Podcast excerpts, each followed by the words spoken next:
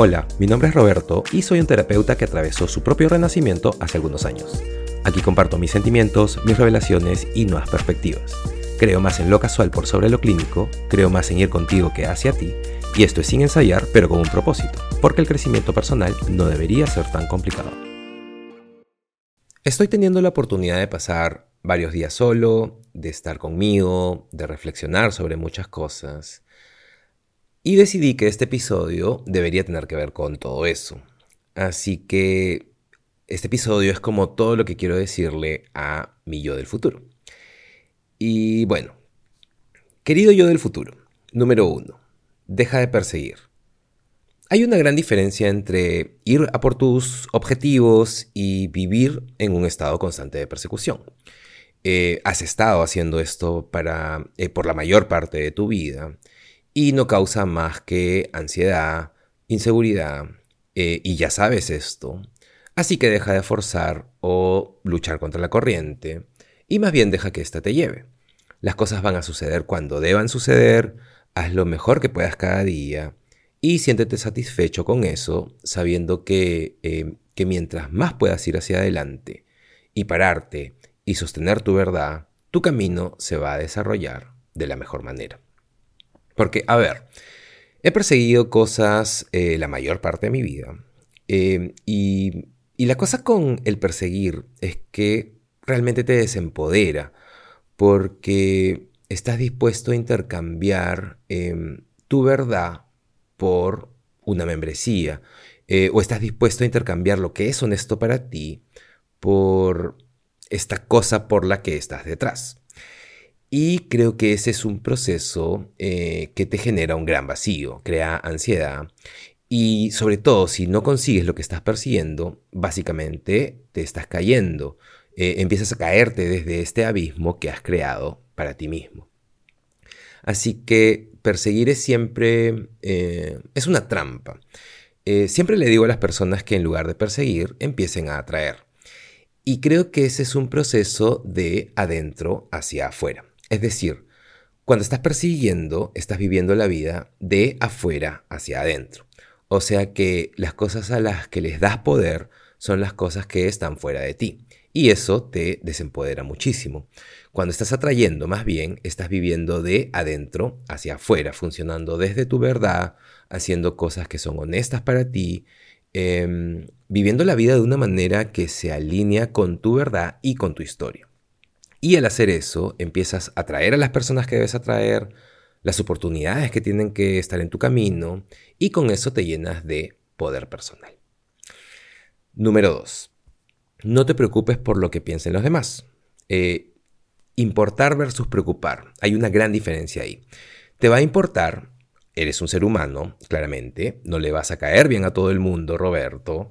Eh, incluso algunos lo van a decir, y va a doler y vas a sanar, eh, pero si te aferras a eso, vas a hacer que las opiniones de otras personas sobre ti sean una preocupación.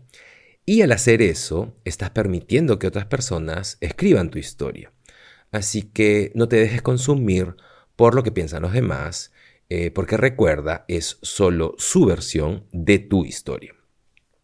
Y me gusta este dicho, eh, y estoy seguro que ustedes lo han escuchado, tal vez, eh, y es que lo que otras personas piensan de ti no es asunto tuyo. Y me encanta eso porque eh, esta es la cosa. La razón por la que no, no deberías preocuparte por lo que otras personas piensen de ti es porque no puedes cambiar la manera en que alguien ve el mundo. Y la opinión de otra persona sobre ti tiene que ver con cómo esa persona ve el mundo. Eh, su historia, el cómo está cableado, eh, la perspectiva con la que mira las cosas. Y entonces lo que otra persona piense de ti es, em, es solo, em, es una versión de la historia. Y si te preocupa lo que eh, todos piensen de ti, y todos tienen una historia personal diferente, entonces no es nada más que como una confusión masiva, porque no hay una verdad ahí. Así que si no te preocupas por eso y solo te importa lo que tú pienses de ti mismo, eso es, eh, en realidad eso es todo lo que importa. Y, la opinión que tengan todos los demás realmente no es asunto tuyo, más bien es solo ruido. Así que, dicho eso, es normal que a todos nos importe, pero no te preocupes por eso, y creo que ese es el punto de todo esto. Eh, número 3. Sueña en grande, sueña seguido, sueña despierto. Eh, de la manera en que lo hiciste la mayor parte del último año eh, de la secundaria. a ver, yo era el chico en el colegio que, tipo, después de 10 minutos empezaba de, que empezaba la clase, Solo miraba la ventana eh, completamente en mi mente, soñando. Y... A ver, o sea, no recuerdo haber aprendido nada en el colegio, para ser honesto. Eh, lo que recuerdo es eh, básicamente enamorarme de chicas, de ir a jugar fútbol y cada que podía no iba al colegio. pero no recuerdo nada del salón de clases porque pasé la mayor parte de mi tiempo en clases soñando despierto.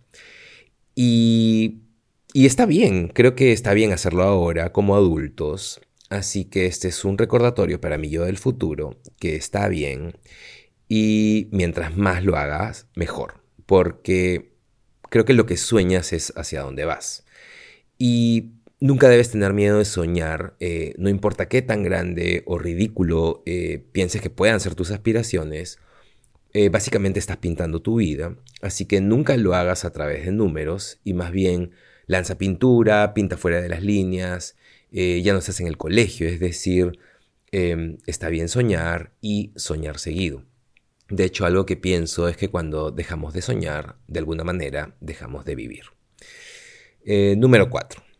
Si eres millonario, y espero que lo seas, eh, recuerda que el hombre hace al dinero, el dinero no hace al hombre. Esta es una frase de un cantante llamado LL Cool J. Eh, y si no tienes dinero, recuerda que el hombre hace el dinero y el dinero no hace al hombre. Eh, me encanta la simpleza de eso. Em, y por supuesto que cuando digo hombre también me refiero a la mujer. Pero me encanta la simpleza que, de que tú haces el dinero, que tú eres el vehículo para tu riqueza, que tú eres el que produce eh, el dinero y no al revés. Y con dinero no es solo dinero, es cosas, son objetos, es, eh, no sé, eh, carros, coches y casas y lo que sea. Y todo eso no hace quién eres, eh, tú haces quién eres, tu carácter, tu personalidad, tus creencias, tus valores, tus habilidades, tus dones. y más bien creo que el producto de todo eso es el dinero y las cosas y, bueno, todos los juguetes que quieras tener. Eh, número 5. Tienes que saber que eres una mezcla especial. Em, todo lo que te ha sucedido es lo que te hace especial y único y nadie puede quitarte eso. Y es por eso que siempre digo que hay mucho poder en tu historia y tu historia es lo más valioso que vas a tener. Eh, lo único que puede quitarte eso eres tú mismo. Eh, tú eres un regalo, no una maldición. Eh, tienes que conocer tu propio valor, eh, tu historia te hace especial y no te hace defectuoso, así que deja de intentar borrar capítulos y más bien enfócate en escribir nuevos. Eh, número 6. Respira. Em, yo, o sea, me olvido de respirar constantemente. así que este es un gran recordatorio, Roberto, respira. Si no lo haces, vas a morir.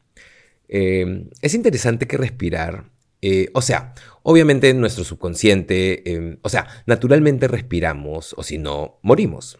Pero realmente respirar, eh, hacerlo desde el diafragma, eh, respirar desde el estómago, es en realidad algo que nunca hago y que debería hacer. Es algo que debería recordarme de manera consciente. Y porque cuando lo hago es la liberación de tensión, la liberación de tensión y ansiedad es casi instantánea. Y aún así es muy difícil para mí, eh, porque siempre estoy en mi cabeza, siempre estoy pensando y solo me olvido de respirar. Bueno, acabo de respirar muy profundo. Eh, número 7. Sea amable. La vida es demasiado corta para ser un imbécil. Eh, trata a todo el mundo como si fuese tu hermano, tu hermana, tu mejor amiga, tu mejor amigo, tu hijo, tu hija. Em, si no te agrada a alguien, siempre mira hacia adentro primero. Y este es un gran recordatorio para mí yo del futuro y también para mí yo del presente. Em, las personas nos activan, ¿cierto? Eh, hay personas que no nos agradan. Em, y si solo nos tragamos el hecho de que tiene algún defecto o son, unos imbéciles o no nos agradan o son menos que, que viven desde el juicio, eh, empezamos a generar nosotros un juicio sobre ellos, los etiquetamos y ahí no hay espacio para el crecimiento. Pero si en lugar de eso miramos hacia adentro, eh, creo que debería hablar hacia una sola persona porque es una carta para mí. Eh, si tú, Roberto, miras hacia adentro y quien sea que te active, quien sea que te haga sentir incómodo, eh, en lugar de emitir un juicio y miras hacia adentro primero, entonces ahí hay una gran oportunidad para que tú puedas crecer y evolucionar y y, seas una mejor persona. Y hay un espacio para que practiques la amabilidad y la compasión. Y eso no solo va a ser bueno para la otra persona, sino que va a ser bueno para ti. Y por supuesto que para el mundo. Y además, Roberto, recuerda que tienes que ser un ejemplo, eh, porque puedes hablar y puedes hablar todo lo que quieras, eh, pero al final del día las palabras no significan nada, son las acciones. Así que Párate detrás de tus palabras, mira hacia adentro primero, sea amable, eh, odia toda esa energía desperdiciada que solo te envenena y expulsa toda esa mierda de tu vida. Eh, número 8. Practica el perdón y la gratitud. Estas son dos palabras muy grandes que muchas personas sobreusan, pero que raramente practican. Así que haz un esfuerzo consciente de perdonar a todas las personas que te han herido hazlo por parte si lo necesitas. Eh, muchas personas piensan que el perdón es un acto, pero en realidad es un proceso constante, como la elección de amar. El perdón y la gratitud son un músculo que hay que ejercitar y hay que hacerlo todos los días. Em, realmente creo que em, y Roberto, quiero recordarte que el perdón y la gratitud no son un switch, es una práctica y hay que hacerlo con conciencia, con consistencia, constantemente. Número 9. Si estás soltero, eh, abrázalo, no lo evites o lo rechaces y haz todo lo que siempre has querido hacer. Eh, explora todas tus partes. Eh, explora todas tus partes. Eh, explora todas las partes de ti, especialmente tus miedos, porque mientras más inviertas en ti ahora, más vas a poder llevar a la mesa cuando encuentres a alguien que te merezca. Sí, que te merezca.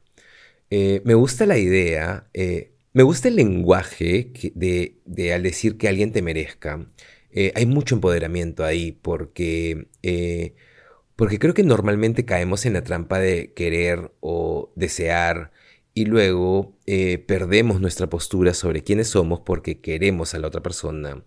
Eh, la queremos tanto que cuando empiezas a replantearlo y empiezas a creer realmente que alguien te merece a ti y, eso no significa que seas arrogante, eso significa que tienes un valor, eh, creo que eso cambia la dinámica de toda tu mentalidad.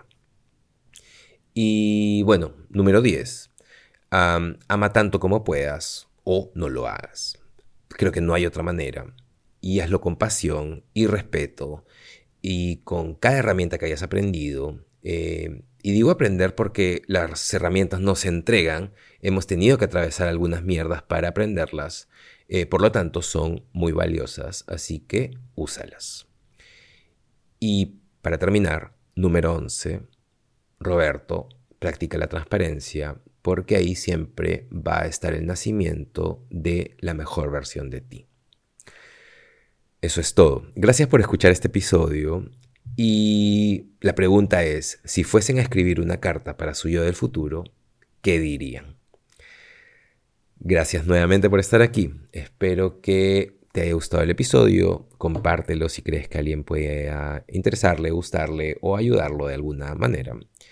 Y nada, ya nos vemos, nos escuchamos en el siguiente episodio de Pensando el Amor Podcast. Chau.